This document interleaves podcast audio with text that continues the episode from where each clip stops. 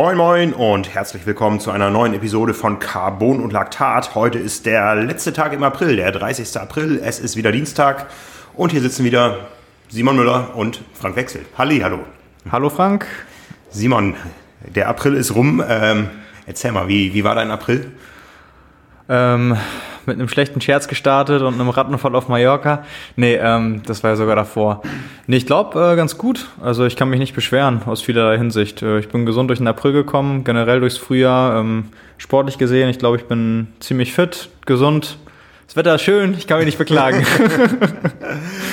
Wunderbar. Wie war dein Wochenende? Du hast bestimmt Marathon geschaut irgendwo? Genau, ich habe Marathon geschaut, ich habe Triathlon geschaut, äh, ich habe ja auch gearbeitet, äh, am Samstag und Sonntag Rennberichte geschrieben. Äh, es war so viel zu verfolgen. Es war eins dieser Frühjahrswochenenden, wo man eigentlich gar nicht hinterherkam. Ja, ja. Wo man auch der Meinung ist, jetzt gerade als ich nochmal im Gedächtnis gekramt habe, bevor wir hier gleich auch über die Rennen sprechen, äh, es war schon fast so viel, dass ich aufpassen muss, dass ich das gleich nicht irgendwie durcheinander kriege. Es war echt, äh, also derartig viele Rennen und Distanzen und Formate und äh, neben, ich glaube, vier oder fünf Triathlon-Rennen auch noch äh, Marathons und zwar nicht nur einer, sondern Hamburg, Düsseldorf, London äh, mit vielen Dingen, spannenden Finishes und schnellen Zeiten, die passiert sind. Äh, ja, es war echt ereignisreich. Dein Herz hängt ja am Laufen, wenn du dir eine der drei Disziplinen aussuchen dürftest, glaube ich. Und, ja, definitiv. Ja, von daher fangen wir da mal an. Ähm, was hast du primär verfolgt? Hamburg oder zeitgleich London? Äh, London. Aus mehreren Gründen. Also ähm, einmal natürlich von der Gesamtzeit her, auch vom, vom Duell, was so ein bisschen angekündigt wurde, Kipchoge gegen Mo Farah ähm, ja, was dann erwartbar eindeutig ausgegangen ist. Und ja, mit, im Endeffekt jetzt mit der zweitschnellsten Zeit, die jemals auf einer offiziellen Strecke gelaufen wurde. Ich glaube 2.02.37 waren es dann. Ähm, ja, also spannendes Rennen. Äh, und jetzt muss man ja sagen, hat Kipchoge, wenn man das Breaking 2 Projekt mit seinen zwei Stunden 0025 noch mit reinnimmt, äh, 2-0 ist er gelaufen, 2-0-1, 2-0-2 jetzt am Wochenende, 2-0-3, 2-0-4, 2-0-5 und 2-0-6 nur nicht, weil er noch nie so langsam war. und ich äh, glaube, das werden wir auch nicht mehr erleben. Von daher ja, also sehr beeindruckend. Ich glaube, damit kann man jetzt äh, offiziell auch wirklich sagen, das ist äh, bisher mit Abstand der schnellste, beste und beeindruckendste Marathonläufer, den man bisher hatte in der Geschichte. Ja, der wurde tatsächlich auch hier in Hamburg gefeiert, weil der hier seinen ersten Marathonsieg gefeiert ja, hat, genau. 2013. Ja, ja. Ja, lang ist her. Ja, äh, in diesem Jahr eher, ja, äh, natürlich von den, von den Spitzenleistungen her ganz klar im Schatten von London, aber das ist ja auch ein großes Breitensportereignis hier in, in Hamburg und ja, ich, ich war auch irgendwie involviert. Man, man hört es ja. mir noch ein bisschen an. Ich war Streckensprecher. Entschuldigung. ähm, bei Kilometer 33, also da, wo es keiner mehr wahrnimmt. Ja. nee, ich habe viele bekannte Gesichter gesehen. Es hat wieder Spaß gemacht. Ich ähm, ja, äh, habe alle ich war morgens in der, in der Halle, wo die Leute sich warm gemacht haben und das ist schon immer eine coole Stimmung, wenn man das so sieht. Und ich habe mir gedacht, oh, irgendwie würde ich jetzt auch gern laufen und habe ich rausgeguckt aus dem aus dem großen Hallentor und habe gedacht, ach nee, gut so. wie, wie ist das bei dir, wenn du, weißt du vor ungefähr, wer läuft, den du kennst, oder hast du auch so ein paar Überraschungsmomente, dass du irgendwie so hinterher guckst und denkst, oh, der, der läuft auch? Ja, ja, ja, ja, ja, Ich bin tatsächlich mit einem einzigen dann auch äh, 100 Meter mitgelaufen. Oh. Ähm, äh, Reinhard, mit Reinhard bin ich ganz viel in Osnabrück gelaufen früher, als ich so mit Laufen angefangen habe. Reinhard ist inzwischen in der Klasse M65 unterwegs, immerhin noch eine 414 gelaufen und ähm, äh, war mit äh, Joachim unterwegs, den ich auch noch von früher kannte. Das war ein lustiges Wiedersehen. Da habe ich gedacht, da, die sehe ich so selten, da laufe ich jetzt mal 100 Meter mit. Ne? Die haben sich auch gefreut haben auch kurz angehalten und ansonsten, ja, ähm, viele bekannte Triathletengesichter auch, ja, ähm, manche fallen ja so, sofort auf, irgendwie so, die Trikots vom, hier in Hamburg von den Triabolos oder von St. Pauli sind ja nicht ganz unauffällig und ähm, ja, von daher gab es das eine andere Triathlon-Gesicht, äh, viele bekannte Leute, also das macht immer Spaß. Ne, Gerade wenn man dann irgendwo so überrascht wird. Ne? Ja. Zwei Ex-Kollegen von uns auch, ja, Daniel Eilers, 241. Ja. ja. Bombenleistung und äh, Kollege Lennart Glocke 2,58. Ja, dass, äh, dass er es endlich geschafft hat. Ja. Intern auch ganz lange gesagt, irgendwie komm, äh, eigentlich hat er das drin. Ja. Jetzt äh, mal irgendwie Triathlon hat er ja zurückgeschraubt und das endlich geschafft. Das ist halt cool, ne, wenn man sich mit anderen so mitfreuen kann. Und wenn, ich, ich finde auch immer so gerade persönlich, wenn man weiß, wie viel da sonst hintersteckt und was für ein mhm, langer mhm. Weg und wenn man das so ein bisschen immer mitverfolgt hat, wie so die Entscheidung für welches Rennen gefallen ist, wie das Training lief, das ist ja immer noch mehr für einen selbst. Ich glaube, das kennt ja auch jeder, als einfach nur das, äh, das Ergebnis so auf, ja. äh, auf einer Liste zu sehen. Da verbindet man dann noch ein bisschen mehr mit. Ja, Jetzt äh, warten natürlich alle gespannt auf dein äh, Marathon-Neudebüt. Neudebüt, ja, so lange ist auch schon her. Mein letzter Marathon war in Hamburg, das war ja der zweite. Das war, müsste jetzt vier Jahre her sein. Ja, ja. Ja. Aber geplant? Ich, äh, ich sag mal so, ich, also ich wäre letztes Jahr einen Herbstmarathon gelaufen, wenn ich nicht äh, auf Hawaii gewesen wäre zum Arbeiten. Und äh, das gleiche hätte ich dieses Jahr wieder vorgehabt. Kommt aber auch nicht in Frage. Nee, aber ähm, solange ich äh, hauptsächlich Triathlon mache, käme das nur als Saisonausklang in Frage und nicht irgendwie Frühjahr oder Sommer oder so. Ähm, ja, von daher vielleicht übernächstes Jahr oder ein bisschen Wir später. freuen uns auch, wenn du wieder den Path Run auf Hawaii gewinnst. Ja. ich werde mir jede Mühe geben dieses Jahr wieder. Ja, also wie gesagt, äh, Hamburg eher so im Schatten der anderen Events, äh, zumal in Düsseldorf auch die deutschen Meisterschaften, die, Entschuldigung, die deutschen Meisterschaften stattgefunden haben. Ja. Ja, ähm, von den Ergebnissen wie einzuordnen? 2013 bei den 2013 Tom, Tom Gröschel, ähm, ja, keine, keine Olympia-Quali, ähm, war jetzt glaube ich auch nicht unbedingt mitzurechnen, war auch nicht der Plan, so wie ich das verfolgt habe. Ähm, ja, also mal so ein Beispiel für ein Event oder für einen großen Marathon, wo nicht unbedingt 10, 15 Afrikaner äh, am Start stehen und das unter sich ausmachen. Ähm, es ist ja auch ist ja auch mal ganz cool, wenn, äh, wenn das nicht so deutlich ist und man das irgendwie aus einer anderen Perspektive dann auch verfolgen kann. Ähm, ja, von daher von den reinen Ergebnissen und, der, und den Zeiten ähm, nicht ganz so stark wie jetzt Hamburg oder natürlich London in dem Fall. Ähm, aber ich glaube äh, trotzdem, dass es eine, eine schöne Veranstaltung war, das, was man so mitbekommen und gesehen hat. Ja, bei den Frauen bei den Frauen, äh, da erwische mich jetzt kalt. Da habe ich noch gar nicht richtig reingeguckt. Darum frage ich dich, ja. Ja, nee, habe ich, hab ich nicht weiter Weißt du, dass Anna Hahner Zweite geworden ist, die ja von Dan Lorang trainiert wird, vom ja. äh, Triathlon-Trainer von Anne Haug und Jan Frodeno und Co. Ja, genau. Ja, das habe ich auch noch mitbekommen. Ich wüsste jetzt aber auch die Zeit gar nicht mehr. Das ist so bei mir im Vorbeigehen äh, habe ich es hab ich's gesehen. Waren es 2,36 Fragezeichen? Ich, ja. ich bin mir nicht sicher. Es kann, kann gut sein. Ich habe nur verfolgt, dass sie als äh, Vorbereitungswettkampf ist sie, glaube ich, einen Halbmarathon in 1,15 gelaufen. Von daher wird das auch von der Zeit so passen. Ähm, müsste ich nochmal nachschauen. Das ja. äh, ist mir nur über den Weg gelaufen. Ich, ich habe nur gesehen, äh, die Tendenz ist da. Ja, ähm, es waren wenige Wochen Vorbereitung und äh, es war nicht der Hauptwettkampf. Es ging einfach um eine Formüberprüfung, ob man auf dem richtigen Weg ist und die wichtigen Rennen kommen noch. Ja, ja. und für, für die Olympia-Quali fehlt ja auch noch ein ganzes Stück. Ähm, aber da gibt es ja auch noch ein paar mehr Chancen. Und wenn die Formkurve stimmt, ich meine, beide Beine Haders haben ja schon gezeigt, dass sie das auf jeden Fall drin haben. Ähm, muss halt alles passen, aber ich glaube, da kann man noch äh, sehr optimistisch sein. Ja, ja. Ja, äh, auch in Madrid ist Marathon gelaufen. Ne? Was da eigentlich nur so äh, bekannt ausgedrungen ist, ist, dass Raúl, der ehemalige Schalke-Fußballer, der von 2010 äh, bis 2012 bei Schalke beim äh, Fußballmeisterschaftsentscheider 2019 äh, gespielt hat, der ist tatsächlich in 2,59 durch, unter drei Stunden. Ja, müsste man jetzt mal äh, wissen, ob er bei seiner Bucketlist einen Haken hintermacht und das schon immer sein Ziel war oder ob das aus einer Laune raus war. Äh, ja, Madrid ist ja auch, äh, ich weiß gar nicht, ob, er, ob er da irgendwie wohnt oder so, der hat ja ganz lang für Madrid gespielt, mhm. ähm, vor seiner Schalke-Zeit, also in seiner richtig aktiven, noch äh, besten Zeit und nicht Fußballrentnerzeit, sondern ähm, nee, aber äh, kann ja sogar sein, dass es dann so, vielleicht war es ja so eine ja, Schnapsidee, wenn, wenn du schon mal mit Fußball durch bist in der Heimatstadt irgendwie Madrid-Marathon laufen, müssen wir mal schauen, wie er sich darauf vorbereitet hat. Habe ich vorher nicht mitbekommen, das ja. habe ich jetzt äh, erst gesehen, als du es auf die Liste geschrieben hast, aber ja, stellt mal wieder unter Beweis, dass die Fußballer nicht ganz so unfit sind. Ja, ja, ja, ja. Doch, äh, da gibt es sicher den einen oder anderen, der da durchaus Talent hat. Ja. Ansonsten gingen durch die Presse eigentlich äh, zwei Ereignisse. In London ist jemand als Big Ben verkleidet gelaufen und nicht durchs Zieltor gekommen. Ja, genau.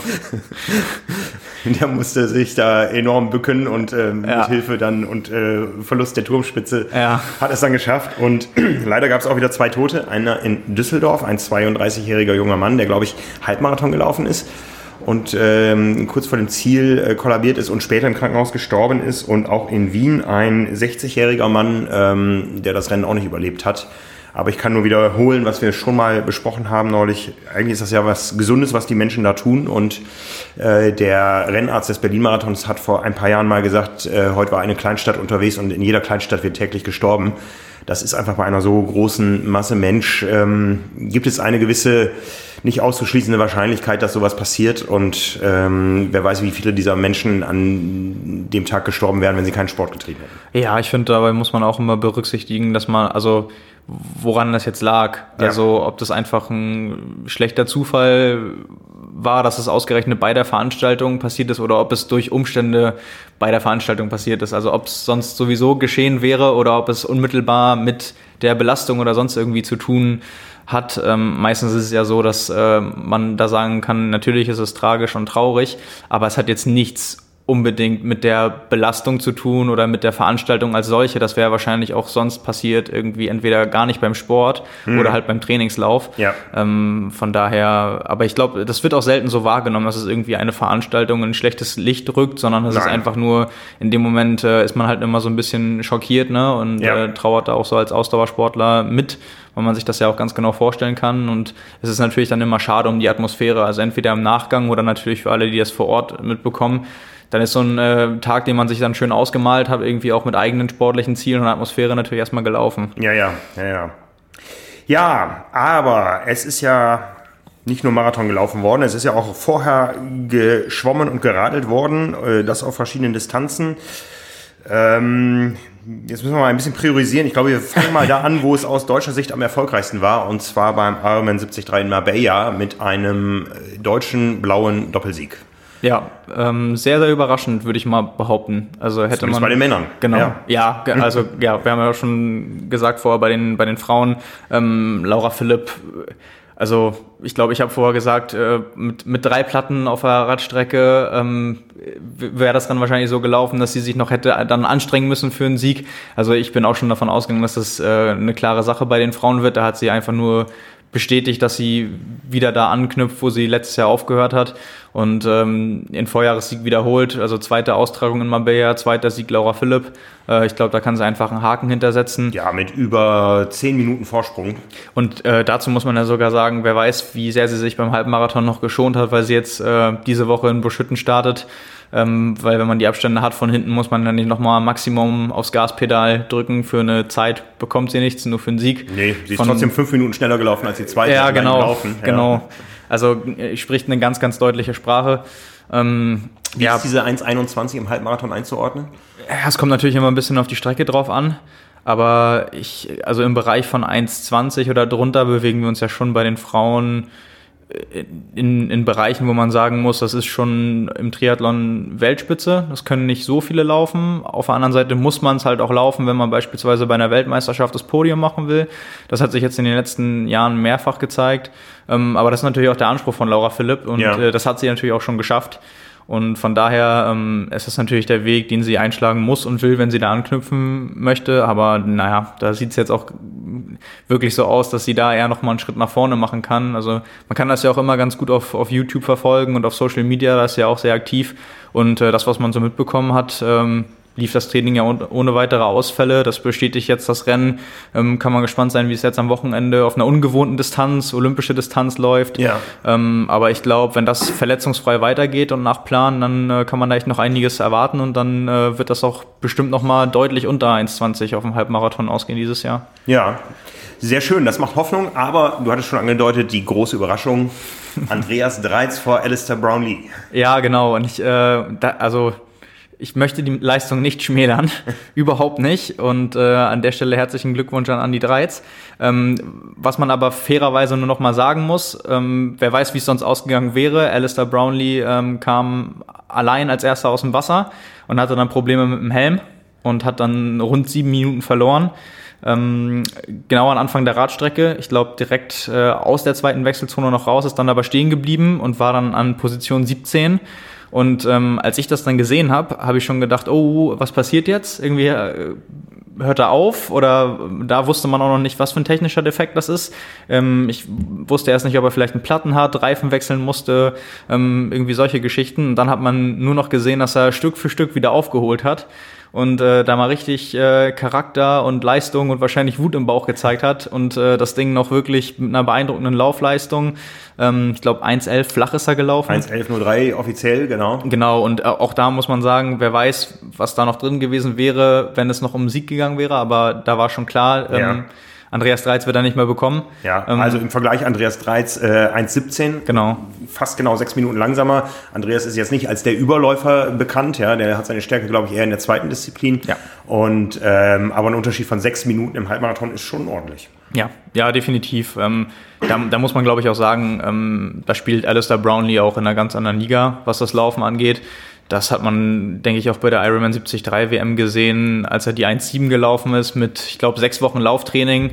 hatte ja arg Verletzungsprobleme in dem Jahr und ähm, ja, da, da muss man, glaube ich, nicht viel zu sagen. Also jemand, der 10.000 Meter auf der Bahn schon 28, 32 gelaufen ist, ähm, ja, also steht außer Frage, dass Alistair Brownlee besonders gut laufen kann. Ähm, hat natürlich aber auch in einigen Rennen schon gezeigt, dass er auf dem Rad ähm, das Potenzial hat, auch mal ein Rennen von vorn schnell zu machen. Also beispielsweise äh, The Championship 2017 da ist er dann ausgestiegen beim Laufen und wurde dann von äh, Lionel Sanders und Sebastian Kienle überholt, äh, sehr schnell. Aber den ist er halt davon gefahren. Also wenn der das alles zusammenbekommt, ähm, ist jetzt viel Spekulation. Es gehört alles zu unserem Sport dazu, ähm, dass man das auf die Reihe kriegen muss. Äh, von daher kann man jetzt, glaube ich, nicht sagen mit, mit dem Radfahren, wie es ausgegangen wäre. Es wäre auf jeden Fall knapp geworden, so wie es aussieht jetzt mit den, mit den Abständen. Und so ein Rennen verläuft dann auch immer anders. Ähm, nur, das ist jetzt meine Einschätzung, man kann davon ausgehen, wenn bei bei Alistair Brownlee alles gut läuft, dass er doch nochmal, wenn er halbwegs fit ist, vor Andreas Dreiz landet. Ja. Aber das muss man halt auch erstmal ins Ziel bringen. Und äh, von daher kann man sich, glaube ich, freuen, dass es aus deutscher Sicht äh, so ausgegangen ist. Ja. Bleiben wir kurz bei der 73-Distanz. Da geht es nämlich am Wochenende schon weiter in St. George. Genau. Der nächste deutsche Triathlon-Star, der in die Saison einsteigt, haben sicherlich viele mitbekommen. Ähm, Sebastian Kienle. Und ja, insofern spannend, weil da jetzt mal ein größeres Fragezeichen als sonst hintersteht, weil ein Fragezeichen ist, glaube ich, immer beim Saisoneinstieg da, ja. auch für die Athleten selbst, ganz egal, wie lange sie den Sport schon betreiben. Ähm, jetzt aber mit der, mit der Laufverletzung und ähm, dem, ja, doch schon geringen Training, wie er es selbst auch gesagt hat, zumindest was die Intensitäten auch beim Laufen angeht, ähm, schnell einen Halbmarathon zu laufen. Ja, das wird spannend zu verfolgen. Ja. Ähm, Konkurrenz ist nicht ganz so groß wie in den vergangenen Jahren. Ähm, zumindest in der absoluten Spitze. Also Sebastian Kienle hatte da schon mal ähm, Konkurrenten wie, wir haben eben gerade drüber gesprochen, Alistair Brownlee hat da schon mal gewonnen. Ähm, gegen äh, Lionel Sanders hat er auch einmal oder sogar zweimal verloren. Ähm, die sind beide nicht da. Dafür unter anderem Ben Hoffman, äh, Rodolphe von Berg, ähm, Bart Arnutz, Hawaii Zweiter vom vergangenen Jahr, Erik Lagerström, äh, sehr starker ehemaliger Kurzdistanzler. Ähm, ja, Tyler Butterfield steht noch auf der Startliste.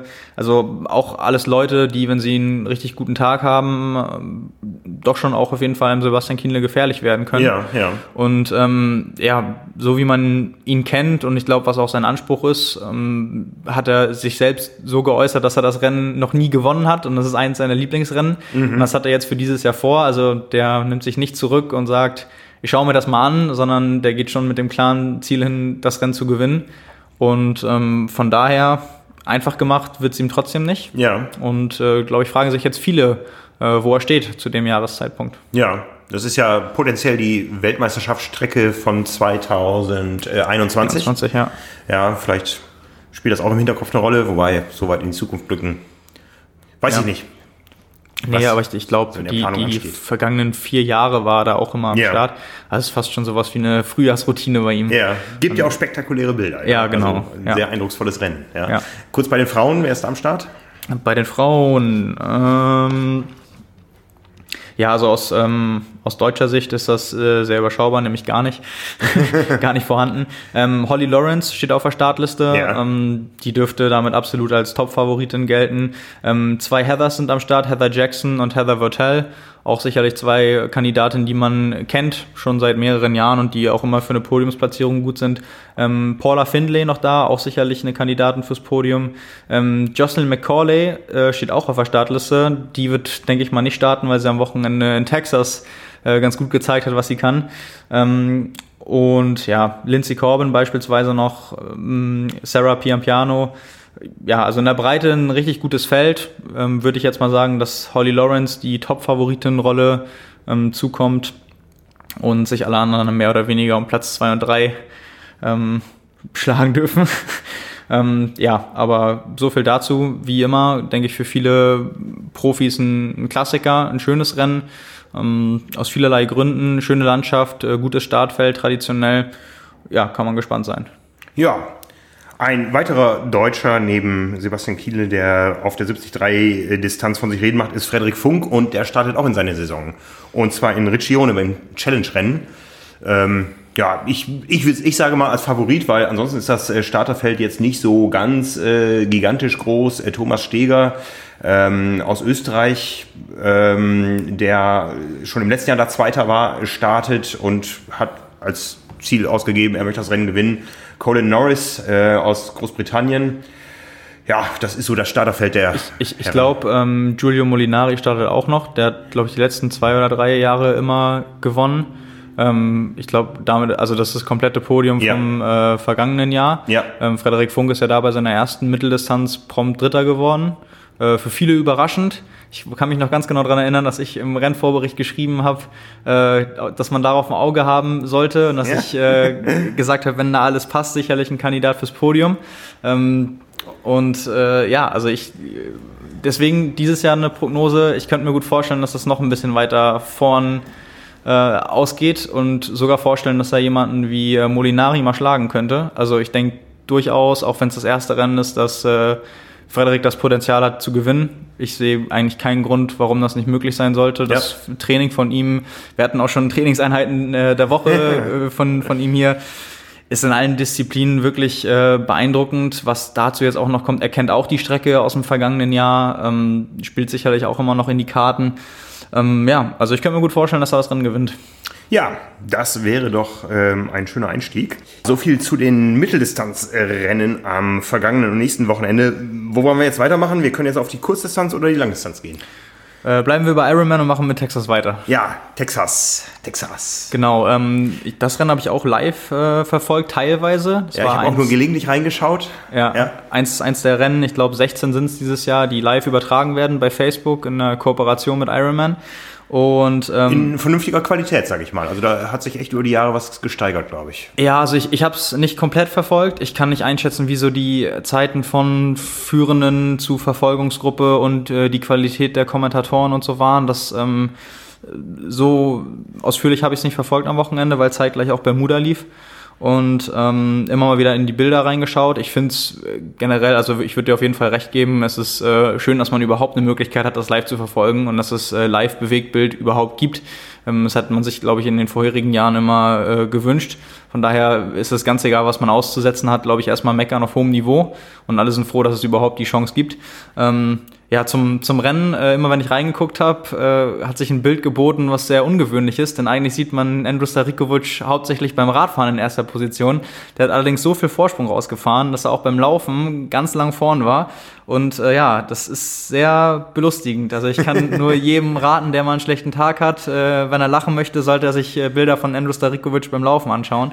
Ähm, ja, das ist wirklich so, ich weiß nicht wie viel, 90 bis 100 Kilo Masse, die dann ganz mit ganz langsamer Schrittfrequenz ähm, gefühlt so ein bisschen in Zeitlupe. Ich kann mich da voll reinfühlen. So, ja.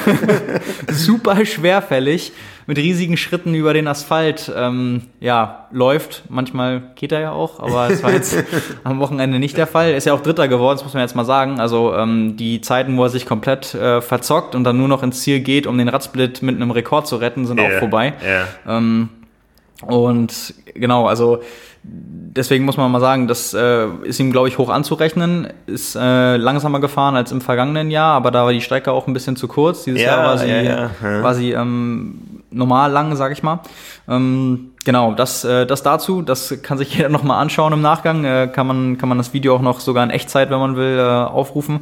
Ähm, gewonnen hat das Rennen Patrick Nilsson was insofern eigentlich eine ganz coole Geschichte ist, äh, dass er nach Südafrika, wo er ausgestiegen ist und es überhaupt nicht lief, und zwar nicht wegen Panne oder sonst irgendwie, sondern er hat einfach äh, vom Körpergefühl her einen super schlechten Tag erwischt, war kraftlos und ist dann ausgestiegen, hat dann gesagt, okay, ich probiere es direkt danach jetzt in Texas nochmal und hat dann halt gleich einen, einen rausgehauen, mhm. ist vorn mitgeschwommen, äh, hat sich dann auf den ersten 10, 15 Kilometern gedacht, als äh, Andrew Starikovic vorbeikam, okay, fahre ich doch mal mit. Ist er sogar mitgefahren, hat ihn dann ziehen lassen, auch noch im Verlauf der, der nächsten 165, 170 Kilometer fast 10 Minuten verloren, aber ähm, immerhin.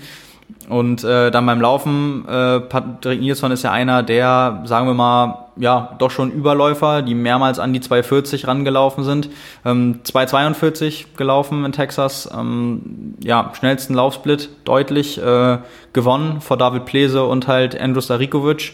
Ja, Kona-Slot gesichert und ja, unterstrichen, ähm, dass er auch allein Rad fahren kann, dass er schnell schwimmen kann und dass er schnell laufen kann, wussten sowieso schon alle. Ja, bei dem habe ich mir das Gefühl, dass äh, der hat das Rennen seines Lebens noch auf jeden Fall vor sich. Ja, also der hat ja nun wirklich sehr viele gute Rennen schon gemacht und äh, was man echt nicht vergessen darf, der ist auch noch relativ jung und ja. hat im Alter von 26 schon vier Ironmans gewonnen. Ja. Ähm, da war Texas jetzt noch gar nicht dabei, das war schon vor zwei Jahren dann der Fall. Ähm, oder vor anderthalb Jahren. Und das ist schon wirklich äh, eine Ansage. Also ich habe auch das Gefühl, wenn der immer noch so ein bisschen bei den ganz großen Rennen äh, die Renntaktik mitgehen kann und das mal so zusammenpasst, dass nicht jemand rausfährt, der auch noch super stark laufen kann und er beim Laufen den Tag erwischt. Ähm, ja, also ich sehe keinen Grund, warum das nicht mal jemand sein kann, der auf Hawaii auf dem Podium landet in den ja. nächsten Jahren. Ja. Also ich denke, das Potenzial bringt er in allen Disziplinen auf jeden Fall mit. Mhm. Ja, und die, die große Frage bei den Frauen, äh, ja, drehte sich sicherlich um Daniela Rief. Wir haben drüber gesprochen. Ähm, ja, schnelle Gesamtzeit. Ich glaube, äh, knapp unter 8,40, 8,37 oder so um den Dreh. Ähm, aber auf jeden Fall weit weg von dem, äh, was wir so ein bisschen gemutmaßt haben, ja. ob das in Richtung ähm, Weltbestzeit etc. oder ansatzweise dran gehen könnte. Ja, 8,37 ähm, waren es am Ende. Ja, genau. Und ähm, ja, also ich glaube, ich habe es ja auch schon gesagt, ich, ich denke nicht, dass man bei einem Saisoneinstieg zu einem so frühen Zeitpunkt, ähm, wo man vielleicht auch noch ein bisschen selbst an sich zweifelt, erstmal reinkommen will, Rennerfahrung sammeln will, äh, gleich schon mit der Zielsetzung daran geht. Ähm, was allerdings ein bisschen überraschend war, denke ich, für viele, ist, sie hatte nicht die schnellste Radzeit des Tages. Nein. Und ähm, sie ist auch nicht als Erste vom Rad gestiegen und sie hat auch beim Laufen ein bisschen gebraucht, um reinzukommen und überhaupt äh, an Position 1 vorzulaufen. Also das war sicherlich ähm, ein Arbeitssieg für sie. Also musste, glaube ich, auf der Langdistanz lang schon nicht mehr über einen so langen Zeitraum richtig aktiv für einen Sieg kämpfen. Oder ich, ich könnte mir auch vorstellen, dass sie in Anbetracht des äh, Starterfeldes sich das anders vorgestellt ja, hat. Oder am Ende waren es nicht mal zwei Minuten genau. Vorsprung, genau, was ja. für Daniela Rief ja echt genau. ein Wimpernschlagfinale fast ist. Ja, ja. Also Arbeitssieg ist, glaube ich, das, das richtige Wort. Ja. ja, also war ich auch ähm, überrascht. Kann man jetzt drüber diskutieren, ob das ähm, einfach von, von ihr ungewohnt schwach war oder von anderen ungewohnt stark. Mhm. Ich glaube, die Wahrheit liegt da irgendwo in der Mitte. Mm, aber naja, also Sieg ist Sieg. Und wir wissen ja auch, ein gutes Pferd springt und so weiter. ja, ja. Von daher ähm, mal schauen, was da dieses Jahr noch kommt. Sie hat ja noch einiges vor. Und ähm, ja, wäre, glaube ich, auch überraschend, wenn sie sich jetzt nicht im Saisonverlauf nochmal steigern würde. Ja. Du hast gesagt, sie ist nicht die schnellste Radzeit gefahren. Es waren zwei Frauen schneller und äh, zwar einmal äh, doch deutlich schneller, vier Minuten schneller, Kimberly Morrison aus Großbritannien. Und schneller war auch die zweitplatzierte äh, Joycelyn McCauley. Und dazu haben wir eine Frage bekommen. genau. Ähm da ging es nämlich um den äh, Lenker, den sie fährt, ähm, ob wir irgendwas darüber mal bringen oder sagen können. Ähm, da kann ich nur jedem erstmal nahelegen, wenn, oder viele werden sicherlich nicht wissen, wovon wir sprechen. Ähm, erster Tipp könnte sein, äh, also abseits davon, dass man sich das natürlich mal im Video anschauen sollte oder auf Bildern, ähm, vielleicht kennt das aber der ein oder andere noch von Anthony Costes, äh, dem Franzosen. ja. ja, genau. Der, das sieht so ein bisschen so aus, als würde da ein Rad kaputt gegangen sein und man und der, der Basebar weggebrochen und man hängt so ein bisschen zusammengekauert äh, in senkrechter oder fast senkrechter Position hinter seinen Extensions. Ja. Ähm, ist aber der Plan und das ist ein quasi ein, ja, ein klappbarer Lenker, der immer, wenn man auf dem Basebar fahren will, ähm, sich einfach durch die Veränderung der Handposition mit Druck nach unten ausklappt und wenn man wieder in Aero-Position will, dann gibt man einfach nach und zieht den mit hoch. Und dann hat man quasi kein Basebar, sondern fährt nur mit den dann umfunktionierten Extensions in der Aero-Position. Ja, und guckt und, sich seine Handknöchel an. Ja, genau. Also ist da so angewinkelt, dass man eigentlich äh, irgendwie immer mal wieder ein bisschen rüber luken müsste. Sieht fast so aus, als, äh, als hätten die Leute ein Fernglas in der Hand und gucken da durch. Ja, also, stimmt, so, stimmt. Die Assoziation ja. habe ich immer, wenn ich das sehe. Ja, ja. Also auf Hawaii schon sehr auffällig und äh, jetzt auch im Frauenfeld zu sehen. Ja, genau. Also ähm, ich habe mal geguckt, äh, ich glaube, davon gibt es mehrere Hersteller schon, zwei oder drei. Was ich gefunden habe, ist was von MorphTech, heißt das. Das ist dann Morph, M-O-R-F, minus Tech, ähm, T-E-C-H.com. Da kann man sich das mal anschauen, wovon wir hier reden. Oder halt, mhm. halt, wie gesagt, ähm, bei den Fotos oder Videos von den genannten Athleten. Ähm, ist auf jeden Fall mal was anderes. Für die, die es noch nicht gesehen haben, die werden auf jeden Fall sehr erstaunt gucken. Äh, weiß ich auch noch, als ich das das erste Mal bei Anthony Costas gesehen habe, war ich sehr überrascht, äh, was das ist und wusste bis zu dem Zeitpunkt auch nicht, dass äh, sowas überhaupt schon möglich ist. Ja. Also ist, ist die Frage, ob sich sowas mal verbreiten wird oder? Ja, es ist ja, es ist ja irgendwie auch schön, dass das nicht alles so uniform ist, ja. Also ähm, wir, wir kennen die Kommentare in Social Media immer, wenn ein neuer Athlet auf ein Canyon umsteigt, mhm. ähm, dann ist es so, ach, ach warum machen denn alle das Gleiche irgendwie? Ja. Ne? Ja. Also ähm, und jetzt tanzen da mal welche aus der Reihe. Das ist so, äh, man sagt immer beim Brustschwimmen, wenn man sich bei ein, ein Brustschwimmfinale über 200 Meter Brust anschaut, ja, bei Olympia oder Weltmeisterschaften, dann hat man acht verschiedene äh, Schwimmstile. Mhm. Ja, und ist doch schön, wenn das beim Radfahren im Ironman auch so ist. Ja, ja. Also wenn da jeder seinen eigenen Stil finden muss. Es ist ja auch interessant für alle, dass man nicht irgendwie nach dem Gleichen streben muss, sondern dass man für sich ein bisschen experimentieren kann und das auch sollte, wenn man wirklich seine Leistung optimieren möchte, weil ja. nicht alle Körper sind gleich gebaut. Ähm, ich habe eine gute Aeroposition, bezahlt immer mit Rückenschmerzen. Ja, also so muss jeder seinen Weg finden und ähm, am Ende ist es die Summe von vielen, vielen, vielen kleinen Teilchen. Ja, das ist ja auch die, die Quintessenz aus vielen verschiedenen Bausteinen, zu denen wir auch testen und äh, Testresultate bekommen, dass man immer sagen muss, es ist einfach individuell, ja. ganz egal, um was es da geht. Ob es um die Ernährung geht, um die Aeroposition, um das Training, um das Tapering, es ist alles, äh, jeder muss da auch mit ein bisschen Fingerspitzengefühl für sich herausfinden, wie was funktioniert, wie sich was anfühlt. Und am Ende spielt der Kopf natürlich auch eine ganz große Rolle. Ähm, wenn irgendwas da oben sagt, irgendwie will ich nicht, kann ich nicht, obwohl es vielleicht sonst so wäre, dann ja. ist es vielleicht besser, das anders zu machen, damit man äh, psychisch ein bisschen besser damit klarkommt. Ähm, das ist ja aber, glaube ich, auch das Spannende an dem Sport. Ne? Es ist, ja, jetzt kommt wieder das Phrasenschwein. Hier ist es halt mehr als Schwimmen, Radfahren und Laufen. Ja, ja. Ich habe gerade festgestellt, ich war ja wieder auf dem Zeitfahrrad unterwegs mhm. und ich habe eine äh, Aeroflasche im Rahmen, aber nicht am Unterrohr, sondern am Sattelrohr.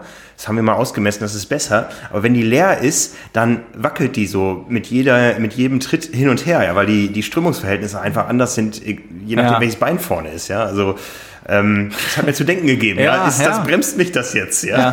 dieses Wackeln. Ja, das ist ja auch, wenn man mit mit solchen Kleinigkeiten schon beschäftigt ist, also auch jedes Watt sparen will, dann muss man eigentlich auch so konsequent sein beim Wackeln und gucken, wie man das ja. lösen kann. Also wenn man es streng durchziehen will, das ist ja immer die, die Frage, wo setzt man an und wie weit will man oder kann man das ausreizen. Ne? Ja, ja.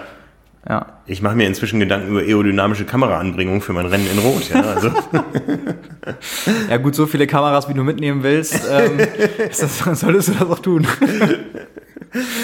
Ja, also, wie gesagt, das war eine Frage, die von einem Uli gekommen ist. Ich hoffe, wir haben sie hiermit beantwortet. Ähm, ja, was gibt es noch zu Texas? Im letzten Jahr gab es viele Diskussionen um das Rennen. Ich glaube, in diesem Jahr war es etwas ruhiger. Ja, also ich glaube, letztes Jahr war es auch in erster Linie so, da, durch den verkürzten Radkurs, bei dem auch bekannt gegeben wurde, dass er, ich weiß nicht, ob es wegen Baustelle oder so war, verkürzt wurde um ein paar Kilometer, mhm. ähm, ob dann nun dieser Rekord, der zustande gekommen ist durch eine Konstellation, man muss ja auch wirklich sagen, also die sind ja nicht 170 Kilometer geradelt und dann waren sie einfach unfassbar schnell und das war ein Rekord, sondern da haben zweieinhalb bis drei Kilometer gefehlt, was teilweise für andere Rennen auch noch im Toleranzbereich wäre.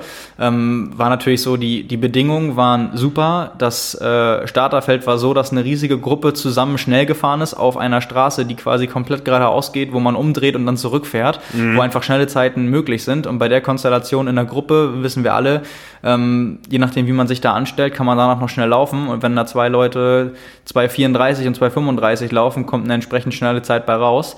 Äh, ich glaube, die Diskussion hätte es nicht gegeben, einmal, wenn die ganzen Bilder nicht durchs Internet gegangen wären mit den äh, Radgruppen, die zusammengefahren sind und wenn die Zeiten nicht so schnell gewesen ja, wären. Ja. Ähm, das war, glaube ich, so ein bisschen kontrovers dann. Ja, dieses Jahr war es wieder anders. Ähm, Bedingungen waren nicht ganz so gut. Die hatten, äh, die Athleten hatten, ich glaube, bis zu 40 km/h Gegenwind auf, der kompletten, auf dem kompletten Hinweg. Dementsprechend langsam äh, waren, die, waren die Splits dann auch und äh, ja, konnte man auch nicht sehr gleichmäßig fahren. Das hat man dann auch in den Zeiten gesehen.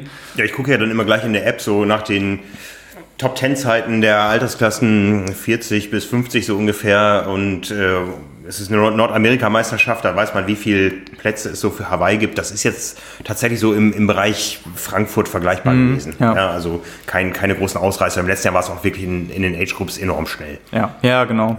Also da dieses Jahr auch kein besonderer Ausreißer oder so. Was man vielleicht noch zu Texas sagen kann, einziger deutscher Starter im äh, Profifeld, Alexander Schilling, war richtig lang gut dabei, äh, ist auch so schnell auf dem Rad gefahren wie noch nie zuvor, 4 Stunden 22, äh, gut angelaufen, hatte dann aber super Probleme und hat dann den Ironman Spirit gelebt, auch als Profi und ist in über fünf Stunden Marathon äh, dann noch ins Ziel gegangen.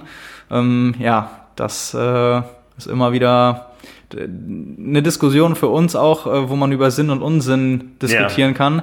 Aber ich finde es letztendlich cool, wenn man die Entscheidung dann auch trifft und sagt, ganz egal, ob es jetzt möglich wäre, ich mach, ob ich also noch ein, noch ein Rennen nächste Woche, übernächste Woche machen kann, mhm. äh, wenn man dann so wirklich dieses äh, ja, Gefühl von allen anderen, die es auch ins Ziel bringen, für die es nicht um Preisgeld und Kona-Slots und Sponsoren geht, äh, so ein bisschen nachleben kann und denen dann ja auf gewisser oder in gewisser Weise muss man ja sagen, schon fast die Ehre erweist, ähm, was Ben Hoffman, worüber wir auch schon geredet haben, auf die Spitze getrieben hat letztes Jahr beim Ironman Südafrika mit seinem sechseinhalb Stunden Gang mit Rücken kaputt und sonst irgendwie. Ja, also das vielleicht noch äh, dazu aus sportlicher Sicht für Deutschland nicht ganz so erfolgreich, aber naja, äh, eine Ironman-Leistung auf jeden Fall trotzdem gebracht. Ja, ja. Ja, wo wir bei, bei der deutschen Sicht sind. Äh, die World Triathlon Series läuft. Das zweite Rennen jetzt in, äh, auf den Bermudas. In Bermuda. Nee, Bermuda heißt die Stadt wahrscheinlich nicht. Wie nee. heißt die Hauptstadt? Ähm, ich glaube, es ist trotzdem in Bermuda. In und Bermuda. auf den Bermudas ist dann die komplette Inselgruppe. Und ja. Bermuda ist dann die eine große Insel. Ja, also. Äh, weder ein Deutscher noch ein Norweger hat gewonnen. Ja. Ja, äh, gut. Das äh, eine war weniger überraschend. Das andere, wobei weiß ich nicht. Also ich hätte, ich hätte auch nicht auf einen norwegischen Sieg gesetzt dieses Mal und trotzdem war das Ergebnis ja ziemlich gut. Also Platz drei und Platz fünf von Gustav Iden und Christian Blumfeld. Und ja, der Dreikampf um den Sieg wurde ja quasi bis äh, ganz kurz vor Ziel ausgetragen und ähm, war davor ein Vierkampf und ein Fünfkampf und das hat sich ja so aufgesplittet. Ja, echt ein unfassbar spannendes Rennen und abwechslungsreich auf einem profilierten und anspruchsvollen Kurs. Also ähm, da muss man wirklich sagen, das ist ein Format, das kann man sich von Anfang bis Ende angucken und voll dabei sein, weil da echt immer wieder richtig viel passiert und äh, das jetzt auch ein Beispiel mal für ein Rennen war, wo nicht nur gerollt wird auf dem Rad, sondern mit dem ähm, Anstieg, den es da gab, ich glaube so dreieinhalb Meter lang immer mit teilweise bis zu 13 Prozent Steigung. Ähm, zehnmal wurde der gefahren, äh, immer wieder Attacken natürlich und Abwarten und taktisches Fahren. Und ähm, ja, also das äh, Rennszenario war ja wirklich, äh, ja, hätte man kaum besser malen können, dass am Ende ähm, vom, vom Radfahren Jonas Schomburg äh, noch, noch attackiert und allein wegfährt, erst in der Dreiergruppe und dann, dann allein noch und auf wirklich einen ja, deutlichen Vorsprung rausfährt. Ich glaube, es waren am Ende sogar 30, 35 Sekunden. Ähm, ja, erste Laufrunde von vier, ersten zweieinhalb Kilometer ist er dann allein noch an der Spitze gelaufen, dann wurde er eingeholt. Ähm, ja, mutig auf jeden Fall, das äh, so zu machen, weiß aber auch, dass es für eine Top-Platzierung wahrscheinlich bei ihm nur so geht und halt nicht über einen schnellen Laufsplit. Ähm, ja, aber daran kann man arbeiten. Die ja. ähm, Grundlage ist auf jeden Fall da. Es hat er auch mehrfach gezeigt, dass er in der Lage ist, ähm, als erster aus der zweiten Wechselzone zu laufen, teilweise auch mit Vorsprung. Ja, wenn jetzt die Laufperformance noch ein bisschen besser wird, äh, dann reicht das vielleicht auch mal für eine Top 10 oder eine einstellige Platzierung. Ich erinnere mich an die ersten Olympischen Spiele 2000 in Sydney. Joel Franzmann auf dem Rad alleine weg. Ja, hat äh, viel für den deutschen Triathlon-Sport getan, war von vornherein chancenlos im Laufen. Ja hat das Rennen auch so gestaltet. Ja, vielleicht ist das auch irgendwie so ein bisschen äh, äh, Marketing in eigener Sache mal sich dazu zeigen, wenn man weiß, äh, am, ganz am Ende werde ich nicht vorne stehen. Ja? ja. Also seine Laufzeit immerhin zwei Minuten langsamer als an der Spitze. Das ist schon ein Brett. Ja, aber ähm, so vom Gefühl her ist er länger vorne als früher mal. Ja, also er konnte ja, aber, schwimmen und genau, ab, ne? absolut auch die Laufzeit. Also das waren nicht immer zwei Minuten. Das war auch nicht immer deine Top 20 Platzierung. Ich weiß gar nicht, wie viel ist er geworden? 18. glaube ich. 17. ja. 17. Ähm, und das ist äh, nicht. Wie, wie, dann müsste er ja ungefähr, was, was war seine genaue Laufzeit? 32, 55. Ja, guck mal, das ist je nach Kurs auch nun mal, also nicht, nicht ohne Grund landet er in den Top 20.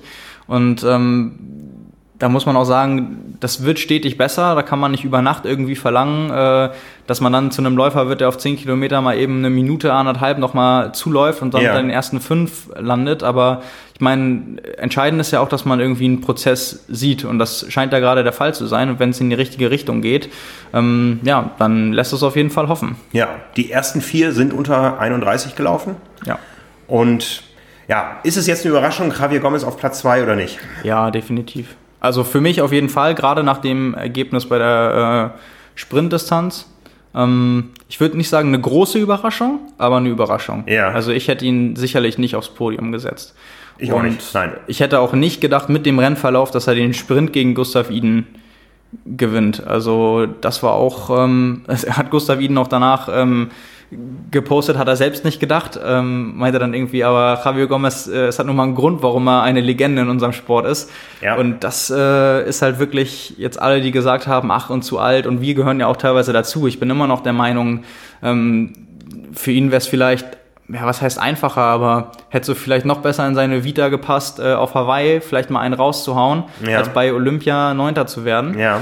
Ähm, schauen wir mal, wo die Reise hingeht. Äh, das war auf jeden Fall jetzt mal ein Wachruf und vor allem in Kombination damit, dass sein äh, spanischer Kollege, der ja Dreifach-Weltmeister auch ist, äh, Mario Mola, an dem Tag auf dem Rad einfach keine Beine gefunden hat, auf einer ähm, anspruchsvollen Radstrecke die Lücke zuzufahren bis ganz nach vorn. Und da hat dann ähm, die Laufleistung einmal drunter gelitten. Er ist nicht unter 31 gelaufen.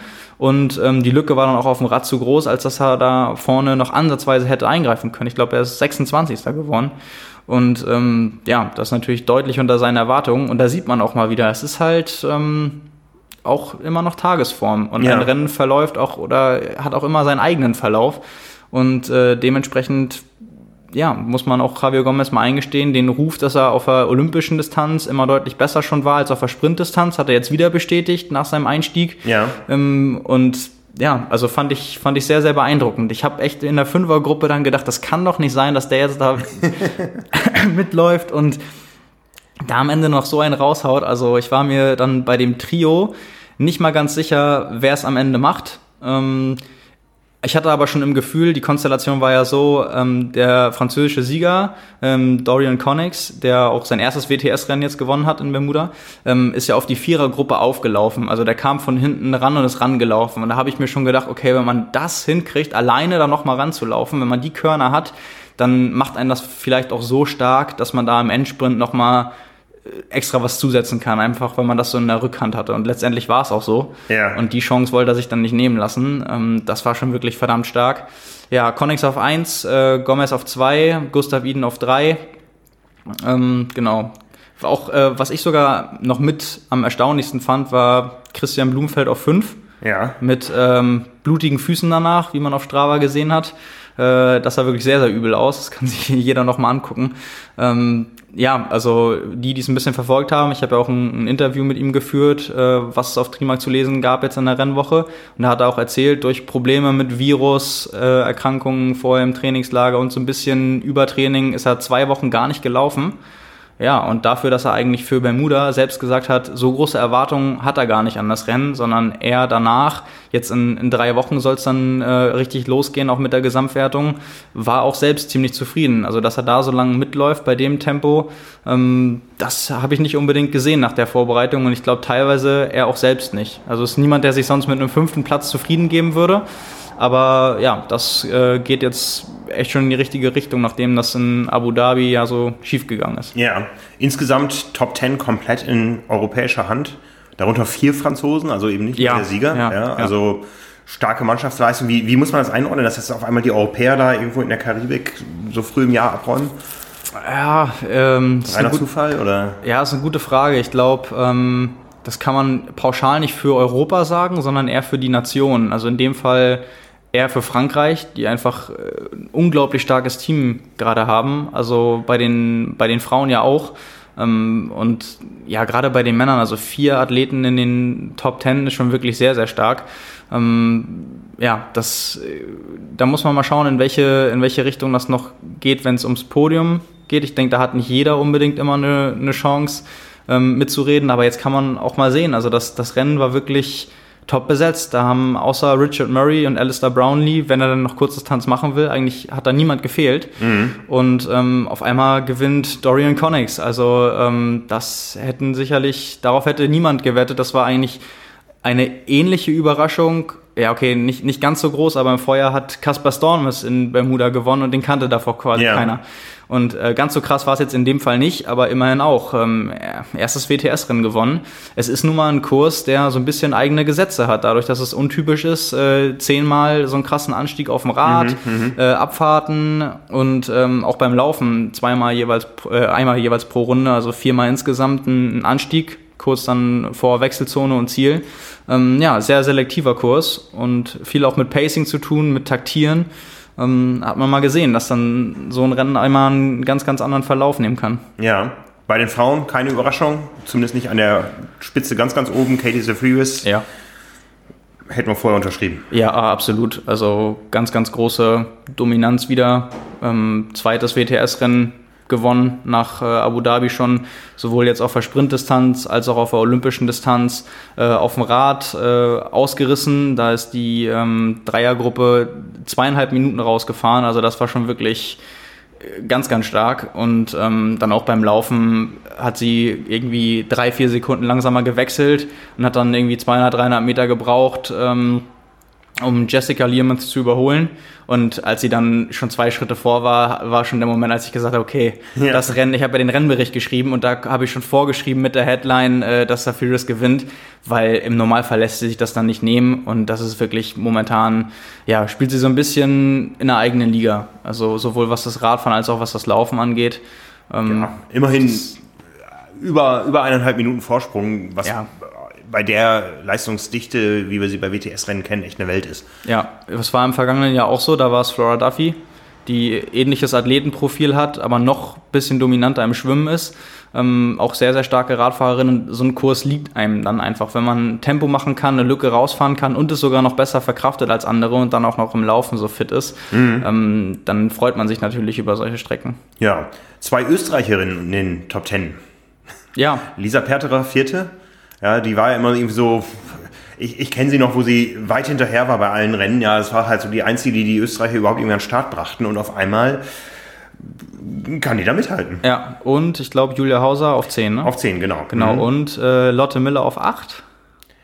Lotte Miller auf 8 aus Norwegen. Genau, ja, also die Norweger ja, können nicht nur Männer. Sage ja. ich, sag ich aus einem bestimmten Grund. Julia Hauser trainiert auch mit den Norwegern, mhm. war auch äh, in der Trainingsgruppe dabei, als ich in der Sierra Nevada war. Ähm, der einzige Mensch dort, mit dem ich Deutsch sprechen konnte. ähm, nee, also äh, auch, denke ich, ein schöner Beweis dafür, beide Ergebnisse, dass äh, das, was die Trainingsgruppe macht, äh, fruchtet, ganz egal aus welcher Nation man jetzt kommt, sondern einfach äh, sieht man, dass, äh, dass das Training und die Art und Weise, wie dort gearbeitet wird, das ist, was anschlägt. Ähm, unabhängig jetzt davon, welche Nation dahinter steht.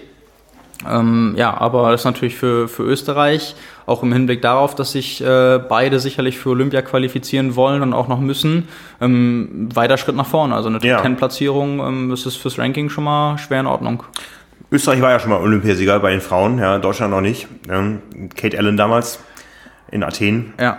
Ja, äh, deutsche Frauen waren nicht am Start, zumindest nicht auf den Bermudas. Unsere beste äh, Athletin derzeit, äh, Laura Linnemann, ist dafür im Europacup gestartet, hat da auch gewonnen. Genau, wie zu erwarten, denke ich mal, ganz, ganz, ganz dominant. Ähm, ich glaube sogar mehr als zwei Minuten Vorsprung, zweieinhalb Minuten Vorsprung waren es. Ähm, deutlich schnellste Laufzeit. Ähm, ja, also ich würde es fast sogar so ein bisschen als Trainingswettkampf einordnen vielleicht um Dinge auszuprobieren, vielleicht um Trainingsblock mit ein bisschen Rennerfahrung zu beenden, vielleicht einfach um die weite Reise vor den anstehenden Rennen nicht noch zusätzlich auf sich nehmen zu müssen. Ähm, aber ja, also würde ich vorsichtig, ähm, ich glaube, sie hat danach auch selbst gesagt, es gibt keine einfachen Siege. Das würde ich auch so unterschreiben, aber es ist fast schon gemessen an dem, was sie kann, können will und auch können sollte, ein Pflichtsieg gewesen. Ja, ja. Ja, es gab noch eine ganze Menge anderer Rennen. Äh, da haben wir auf trimark.de sehr ausführlich darüber berichtet, aber da jetzt überall ins Detail zu gehen, würde den Rahmen sprengen. Ja. Denn wir haben ja noch andere Themen. Und zwar gibt es äh, ganz spannende Geschichten im Bereich Equipment. Und ähm, ja, wo fangen wir an? Wir gehen wieder nach London. Das Thema Schuhe war in London. Äh, großes Thema. Genau, wir haben ja ähm, in der vergangenen Woche so ein bisschen schon gemutmaßt, was da kommt. Da habe ich ja gesagt, das äh, Marathonwochenende in London könnte der Aufhänger dafür sein. Man hat es bei den Athleten die Staaten gesehen, das wurde noch ein Geheimnis rausgemacht.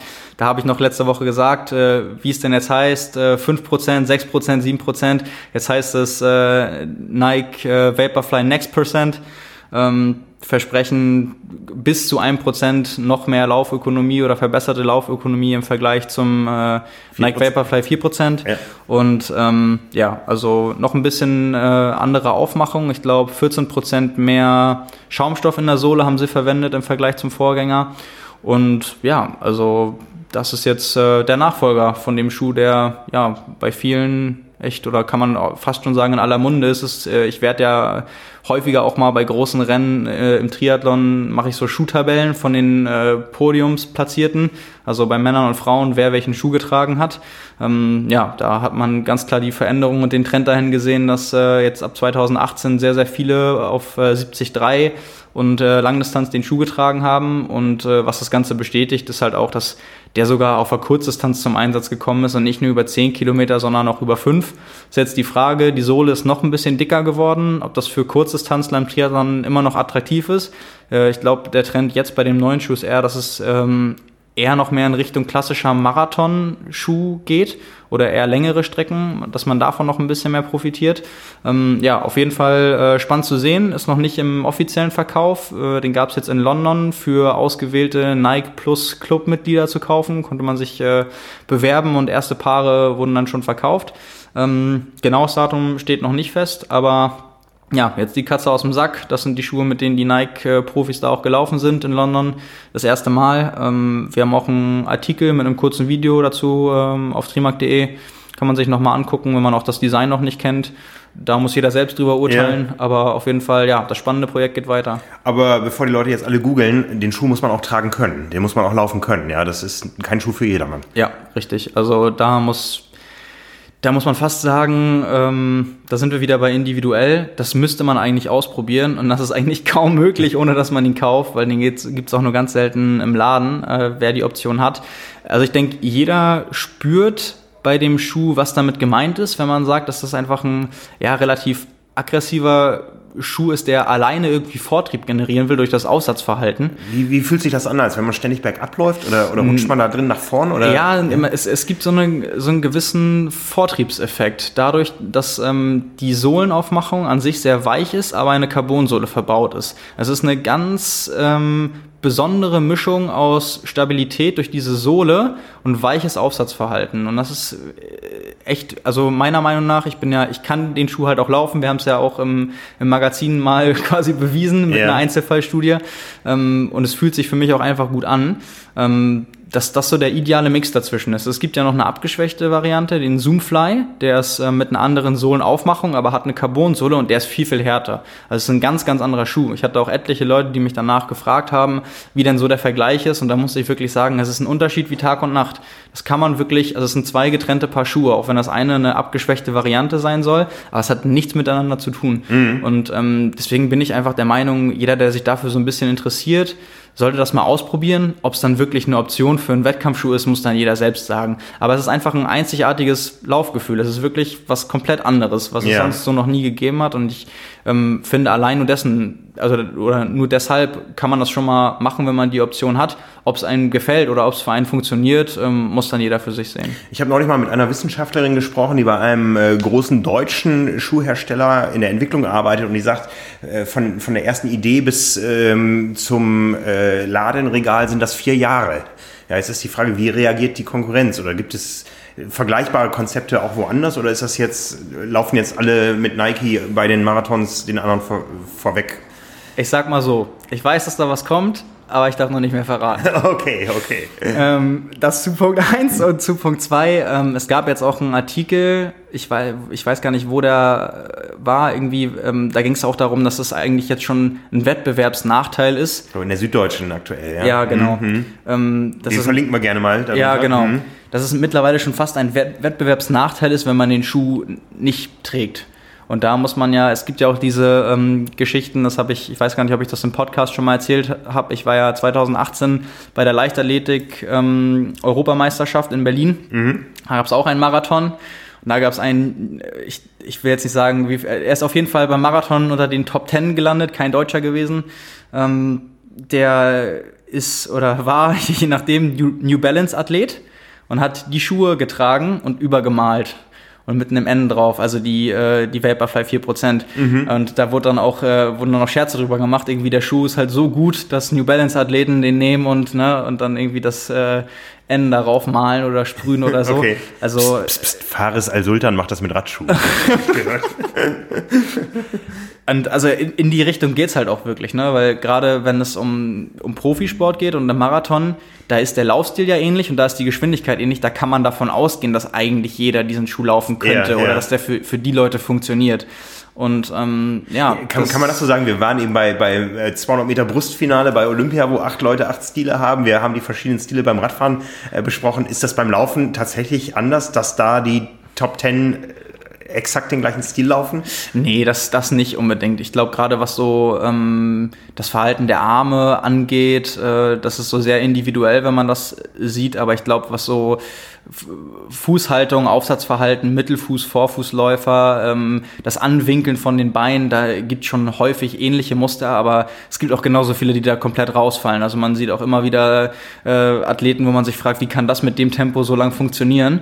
Ähm, aber ich denke, das ist eher die, die Minderheit. Also ähm, du hast zwar recht, auch gerade beim, beim Brustschwimmen oder beim Radfahren ähm, gibt es auch immer Details, die anders sind, aber ein, ein großer Teil der Kernbewegung ist ja da auch immer der gleiche, wenn man ein gewisses Niveau erreicht hat. Und ich glaube, das ist beim Laufen einfach ähnlich. Ja. Ja, äh, ein anderes Produkt ist seit heute offiziell vorgestellt. Äh, du hast eben schon einen Testbericht veröffentlicht als einer der allerersten, die die neue Garmin Triathlon Uhr am Handgelenk tragen durften. Noch ja. als Prototyp? Genau, die Garmin Forerunner 945 das Nachfolgermodell von der 935, die ja auch äh, 2018 und ich weiß nicht, ob sogar auch schon 2017 ja. äh, bei den Triathlon Awards, bei unseren Triathlon Awards äh, den ersten Platz belegt hat. Als Sportler des Jahres. Genau, genau. als Sportler mhm. des Jahres. Und ähm, ja, nun ist das Nachfolgermodell da und hat meiner Meinung nach auch ähm, Jetzt nach dem ersten Testeindruck, äh, du hast schon gesagt, Prototyp, ich konnte noch nicht alle Funktionen testen, aber auch, ich sag mal, Bonus-Features oder zusätzliche Features und Funktionen, die jetzt wirklich neu sind für die Forerunner-Reihe, die über so Kinkerlitzchen hinausgehen wie 100 neue Farben oder so. Das hat man ja manchmal bei Nachfolgermodellen, ganz mhm, egal, ob es jetzt mhm. Uhren betrifft oder einfach so, ja, ähm, die Zeit ist ins Land gegangen und man braucht ein Nachfolgermodell, man fragt sich aber, was ist da jetzt neu?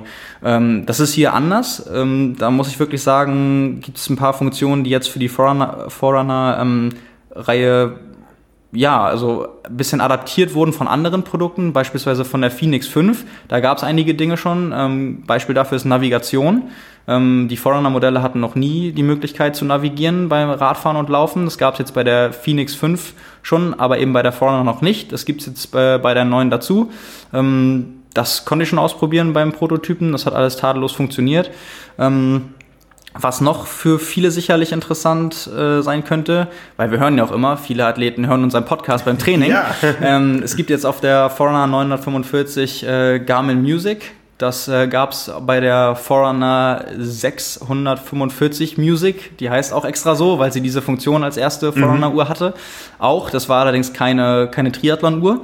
Ähm, das gibt es jetzt auch dazu. Das bedeutet eigentlich nichts anderes, dass man die Uhr mit seinem Streaming-Dienst koppeln kann, äh, ausgewählte Playlisten ähm, quasi verbinden und synchronisiert, verbindet und synchronisiert und dann kann man halt Musik, Hörbücher, Podcasts ähm, hören, ohne dass man ein Smartphone oder ein externes Gerät braucht, sondern nur die Uhr. Also wir wissen, dass viele unserer User und unserer Zuhörer uns über äh, Spotify hören. Genau. Und da ist es auf jeden Fall, das geht auf jeden Fall. Ja, genau. Mhm. Da braucht man dann nur die ähm, Kopfhörer koppeln, also braucht man Bluetooth-Kopfhörer. Äh, das ist das Einzige, was dann noch ähm, vielleicht eine zusätzliche Anschaffung wäre. Mhm. Ähm, ja, aber dann kann man das einfach nur über die Uhr hören. Und was auch noch ähm, erleichtert, eine ein Utensil weniger zu Hause zu lassen, ist die Funktion Garmin Pay. Ähm, damit kann man dann ganz einfach kontaktlos mit der Uhr bezahlen. Ähm, wenn man die Einstellung aufgerufen hat, braucht man die Uhr einfach nur vor den Sensor beim Kartenlesegerät halten und äh, wenn der Account eingerichtet ist, kann man so einfach bezahlen. Das heißt, man braucht weder Bargeld noch Portemonnaie wenn man auf seiner Hausrunde unterwegs ist und äh, geplatzt ist und zur Tanke muss ja. und kein Bargeld dabei hat, weil man davon nicht ausgegangen ist, äh, kann man damit einfach bezahlen. Oder wenn man mal einen Doppelplatten hat und mit dem Taxi nach Hause muss, äh, kann man mit der Uhr bezahlen.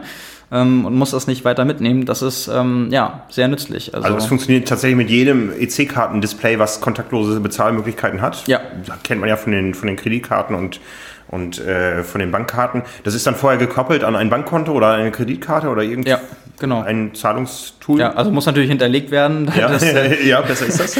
ähm, und äh, ja, dann ist das äh, ja, kontaktloses Bezahlen möglich, einfach nur mit der Uhr.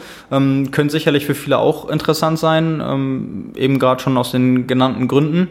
Ähm, das sind meiner Meinung nach drei große Funktionen, die jetzt neu sind, die auch wirklich einen, ja, einen großen Unterschied machen.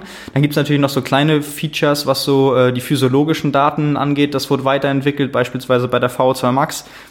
Es wissen sicherlich viele, dass äh, die berechnet wird aus Algorithmen da werden jetzt auch so Faktoren wie äh, Akklimatisierung an Höhe und Hitze mit einberechnet. Also die Temperaturen bei den Trainingseinheiten werden mit einbezogen, die Höhe, auf der die Aktivität stattgefunden hat. Daran wird dann die Fitness angepasst, weil man ja weiß, bei Hitze läuft man langsamer, bei Höhe läuft man langsamer. Ähm, das wird in die Erholungszeit mit einberechnet, in die VO2 Max, ähm, in den Training Load und ähm, ja, also immer mehr Daten, die es da gibt, die ähm, dann auch Rückschlüsse ziehen können auf die Fitness, auf die Entwicklung, äh, auf die Regeneration. Ähm, äh, wie ich, ich bin gerade überlegen, wie der, wie der Sensor heißt, der auch noch neu ist. Ähm, Sauerstoffsättigung? Ja, genau, Sauerstoffsättigung ist möglich. Allerdings, wenn ich das richtig gesehen habe, ich weiß nicht, ob das am Prototypen lag oder ob das noch eine zusätzliche Funktion sein wird, nicht während der Aktivität, sondern ähm, quasi Blutsauerstoff wird gemessen ähm, im Zustand wie oder mit dem Sensor, der auch die ähm, Herzfrequenz misst am Handgelenk. Das ist einfach, oder dieses Feature ist in den äh, Sensor integriert. Das ist ein neuer Herzfrequenzsensor, der das auch kann. Und das ist so wie beispielsweise Ruhemessung am Handgelenk oder zwischendurch, wenn man das 24 Stunden am Tag äh, trägt und aktiviert hat, dass es zwischendurch messen kann. Ähm, da geht es dann darum, wie viel Prozent ähm, des Sauerstoffs im, im Blut äh, gerade quasi vorhanden ist. Das hat auch wieder was mit Belastungszeit äh, zu tun, oder Belastungsstatus. Ähm, wenn ich das richtig verstanden habe, ist das aber kein Sensor, der während der Aktivität äh, die Sauerstoffsättigung misst, mhm, weil das mhm. logischerweise nur am Handgelenk stattfinden kann und auch nicht in der beanspruchten Muskulatur, was auch immer noch ein Unterschied ist. Ja. Ähm, aber das sind äh, so, ich würde mal sagen, im Vergleich zu diesen drei großen Funktionen eher Kleinigkeiten. Was auch äh, auffällig war bei den äh, Tagen, in denen ich sie jetzt schon benutzen konnte, ist die verbesserte Akkulaufzeit. Also es geht echt äh, in eine komplett andere Richtung, als wir es vom Smartphone kennen, wo es ja mittlerweile Standard ist, dass man es eigentlich am Tag noch laden muss, aber mindestens äh, über Nacht einmal voll das ist da halt wirklich anders. Also ich denke, wenn, wenn man die lädt oder versprochen wird, äh, teilweise im GPS ähm, Modus 36 Stunden und 10 Stunden im GPS-Modus mit Musikfunktion. Und das ist schon wirklich während einer Aktivität im GPS-Modus. Ähm, ja, 36 Stunden, da muss man schon ordentlich unterwegs sein. Also ähm, das ist äh, eigentlich bei, denke ich mal, spreche ich für viele deutlich mehr als die äh, Wochen. Äh, Stundenanzahl im Training und da ist dann Schwimmen beispielsweise noch nicht mal inbegriffen, es sei denn, man macht immer Freiwasserschwimmen. Ja. Das heißt, da muss man sich auch nicht immer aktiv äh, drum kümmern, dass die aufgeladen ist, sondern das äh, ist wirklich dann erstmal für eine geraume Zeit abgesichert. Ja, das, ist, das ist meine Rettung, weil ich habe jetzt hier eine, eine Uhr des gleichen Herstellers, die ist zweieinhalb Jahre alt. Äh, die Akkulaufzeit schwindet dahin. Ähm, meine eigene Laufzeit wird aber äh, entwickelt sich da entgegengesetzt und ich glaube nicht, dass wir beiden auf der Strecke der Challenge Rot dieses Jahr glücklich würden. Ja, ja. ähm, ja einer unserer Akkus ist eher leer. Ich äh, befürchte, es wird der der Uhr sein. ja, aber das ist, denke ich, auch für viele ähm, ein, ein interessanter Punkt, weil die Entwicklung, glaube ich, hat man schon in den vergangenen Jahren immer festgestellt, ja. dass mit jedem Modell, was neu rausgekommen ist, auch herstellerunabhängig die Akkus verbessert wurden. Ja. Und ähm, ja, das wurde jetzt nochmal ähm, Garmin intern ähm, weiterentwickelt. Und äh, zur Navigation muss man noch sagen, eine Europakarte ist vorinstalliert, also die ist automatisch schon, schon drauf für die, für die Navigation. Ähm, da kann man dann entweder Routen raufspielen oder selbst erstellen. Über Garmin Connect. Ähm, dazu muss ich jetzt sagen, von meinen äh, Testerfahrungen äh, Garmin Pay konnte ich nicht ausprobieren. Einmal, weil ich es auch äh, selbst habe ich kein Konto, bei dem ich es angelegt habe gerade und es ist mit dem Prototyp noch nicht möglich gewesen und das Koppeln mit dem äh, Smartphone war auch noch nicht möglich mit der App, aber da kann man glaube ich von ausgehen, dass das ganz normal funktioniert, wie mit allen Vorgängermodellen auch, mit der Forerunner 935, mit der Phoenix 5 ähm, ja, aber das, äh, das dazu. Ja, ich finde, ich finde gerade dieses Thema äh, Navigation, das ist äh, grandios heutzutage. Wir haben schon häufiger mal über das Thema Sicherheit beim Radfahren gesprochen. Und ich habe das jetzt, als ich mein, mein Rad wieder aus dem Keller geholt habe, ähm, in der vorletzten Woche, wo ich viel gefahren bin, äh, zum ersten Mal so richtig exzessiv ausprobiert ich habe mir über Garmin Connect äh, Routen gebaut. Man sieht dann ja innerhalb der Software, ähm, welche Routen von Radfahrern viel genutzt werden. Mhm. Und da muss man so ein bisschen auf die Schwarmintelligenz hoffen und sieht das auch, dass die Radfahrer gerne da fahren, wo wenig Autos fahren. Und ich habe wunderbare Strecken abseits mhm. der großen Hauptstraßen entdeckt und konnte ganz bequem fahren. Also das ist wirklich großartig. Und genau mit einer ganz großen Genauigkeit ja. auch ähm, der, der äh, Distanz, die man dann fährt. Ja. Gut, es gibt immer mal eine Baustelle, die jetzt nicht tagesaktuell im System ist, aber ähm, das hat mich wirklich begeistert. Das ist echt eine gewaltige Erleichterung. Es ist einfach zu bauen und ähm, wie du eben sagtest, auch so dieses Thema, äh, nicht jeden Tag an die Steckdose. Ähm, was sich auch so entwickelt hat, diese ganzen automatischen Uploads, ähm, man, man ist einfach sehr unabhängig mit diesen äh, Geräten und jetzt noch das Pay dazu. Also ja. Ja. Ja, also äh, ich finde es in der Form immer eine schöne Entwicklung, wenn es nützlich ist. Ja. Und ähm, das ist das, was ich gerade meinte. Also vieles davon ist wirklich nicht nur Spielkram, sondern mhm, ich bin mhm. auch ein Beispiel dafür. Immer wenn ich Musik oder Hörbücher höre ich auch viel beim Training. Ich habe immer ein externes Gerät dabei und meistens ist dann sogar ein Smartphone. Und das ja. ist groß und sperrig und ich ärgere mich ganz oft. Mhm. Ähm, und also ich bin auch jemand, das hat wirklich dann einen Nutzen Mhm. Und ähm, auch das mit, mit Garmin Pay, tendenziell könnte ich mir das schon vorstellen. Also das mitzuschleppen, ähm, gerade auch so beim Radfahren, wenn man manchmal nicht den ganzen Tag unterwegs ist und dann vielleicht mal nur einen Geldschein eingepackt hat und nicht das komplette Portemonnaie oder so. Ja. Ähm, dass man denkt, ach huch, wenn ich da hinten nach einem Riegel greife, ziehe ich den mit raus, je nachdem, wo man ihn dann drin hat. Das kann ja immer mal, wenn es blöd läuft, wenn man einen Reißverschluss öffnet und keine Ahnung, passieren. Äh, da kann man schon mal sicher gehen, dass das auf gar keinen Fall passiert. Wobei Geldscheine, Geldscheine haben ja noch eine andere Bewandtnis. Ja, wenn man jetzt irgendwo mal einen Riss im Reifen hat. Ja, ja okay. Ne, okay äh, ja. Dann kann man den Geldschein wunderbar zwischen Schlauch und Mantel stecken und äh, diese Geldscheine sind ja sehr rissfest. Äh, das hat schon die eine oder andere Radtour zu Ende gebracht. Ja, okay. Da, Bei mir noch nicht, aber ich habe davon gehört. Ja, ja.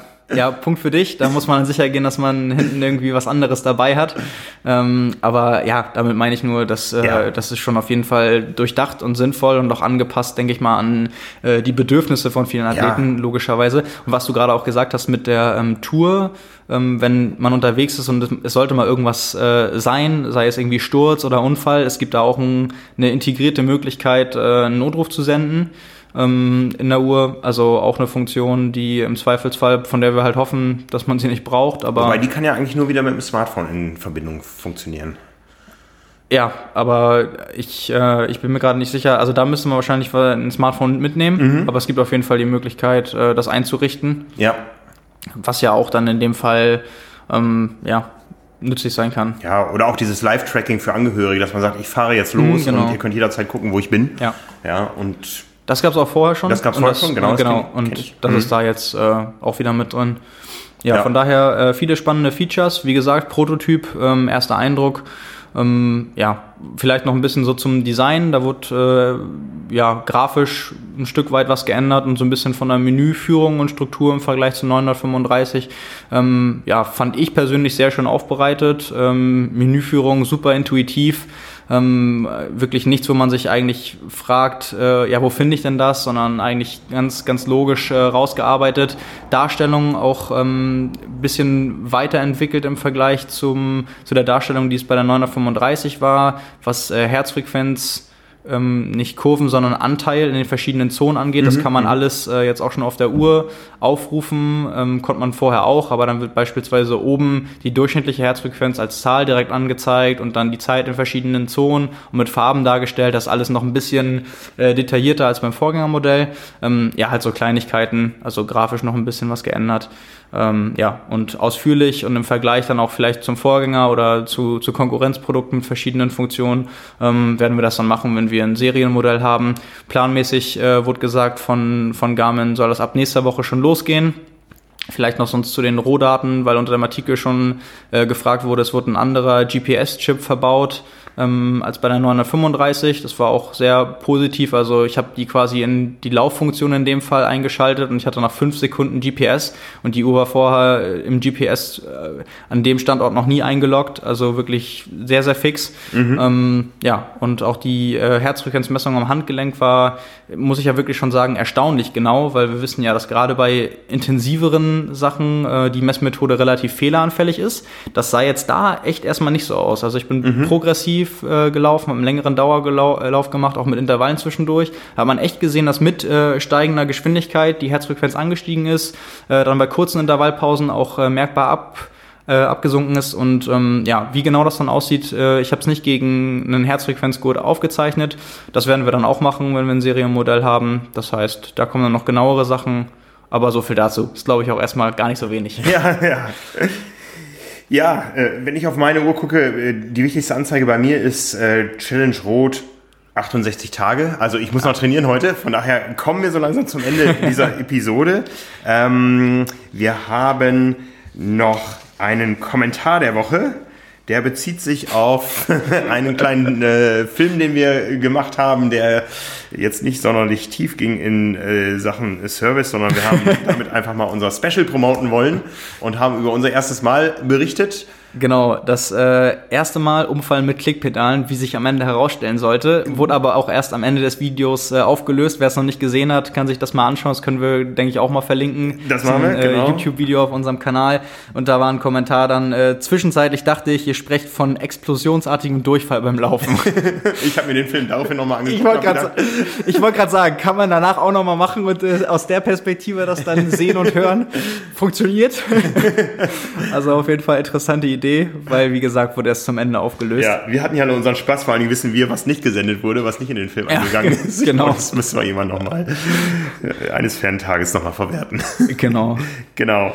Und wo ich eben beim Thema Training war, wir haben oder du hast natürlich wieder eine Trainingseinheit der Woche äh, rausgezogen und zwar von wem? Von Philipp Herber und äh, wo wir schon bei Verlinken sind, äh, das ist äh, aus dem neuen Blog, den er online gestellt hat. Ähm, seit heute, auch den äh, können wir nochmal äh, mit verlinken. Sehr unterhaltsam, sehr interessant, Einblick ins Training, äh, ist äh, deutscher Meister im Duathlon geworden äh, vor einigen Wochen hat mich geschlagen.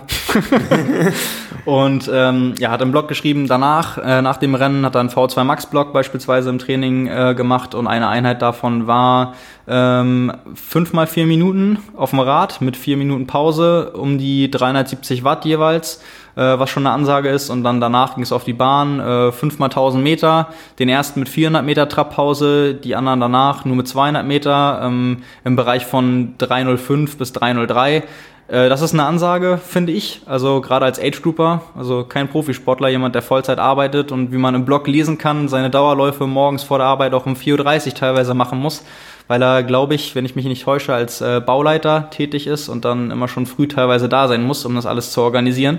Ähm, deswegen, spannende Einblicke ist dieses Jahr im äh, Zwift-Team dabei und äh, demnächst geht es für ihn das erste Mal auch äh, rüber nach Amerika.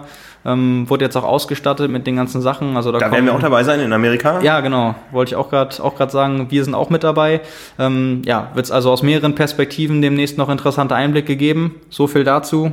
An der Trainingseinheit kann sich ja der ein oder andere mal versuchen. Äh, vielleicht nicht ganz mit den Vorgaben, sowohl auf dem Rad als auch beim Laufen, yeah, aber ist ja. äh, eigentlich, denke ich mal, eine, eine schöne Koppeleinheit oder je nachdem, wie viel Pause man dazwischen äh, machen will, die viel Spaß machen kann. Ja, ich trainiere erstmal noch, bis mir das Spaß macht. Was steht bei dir an als nächstes? Äh, ich laufe morgen äh, tatsächlich Landesmeisterschaften. Also am Feiertag am 1. Mai. Genau, es ist in Schleswig-Holstein äh, immer so. 10 Kilometer Straße. Dementsprechend habe ich gestern noch die Füße hochgelegt. Ja, was, was ist dein Ziel?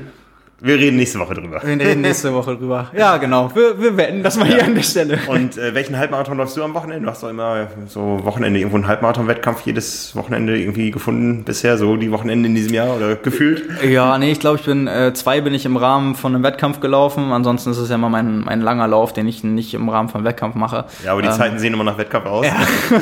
das ist was anderes. Ja. Ähm, nee, kein. Ja, ich laufe einen. Das wird mein erster Halbmarathon seit dem Finish in Lachti letztes Jahr am 30. Juni, aber ich will einfach nur die Strecke schaffen. Ja. Äh, mir geht's nicht um die Zeit. Ich mache am Samstag dafür mein erstes Einzelzeitfahren meines Lebens. Oh ja, ja, das habe ich nächste Woche vor, tatsächlich. Äh, am Tag nach unserer Aufnahme, da werde ich dann nächste Woche noch mal ein bisschen vor, vorschauen auf das, was da ansteht. Ja, dann kann ich dir an der Stelle jetzt schon mal verraten, ich bin auch dabei. Ah, boah, das wird ein Gemetzel. Der, der Baranski fährt auch, ja, also, ja. Aber es ist mit Training.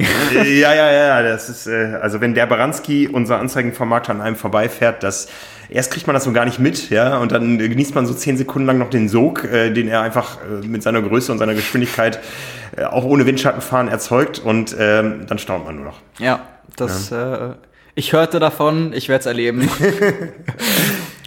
ja. Ja, gut, also gehen wir auf in den Feiertag ins Training und ähm, ja, danken euch da draußen fürs Zuhören. Wir sind nächste Woche wieder für euch da. Vielleicht haben wir vorher noch einen anderen Podcast, eine andere Podcast-Episode. Wir haben ja eh gerade neben Carbon und Laktat eine ganze Menge andere äh, Episoden raus. Aktuell jetzt ähm, Mario Schmidt-Wendling ähm, im äh, ja, quasi Talk über seine Trainingseinstellungen. Ähm, da kommt noch das eine oder andere immer dann zum Wochenende. Heute aber erstmal nicht Wochenende, sondern Feiertag. Genießt den Tag, genutzt ihn zum Training oder für eure Liebsten oder wie auch immer. Wir hoffen auf gutes Wetter im ganzen Lande und sagen Tschüss aus Hamburg. Ciao, danke fürs Zuhören.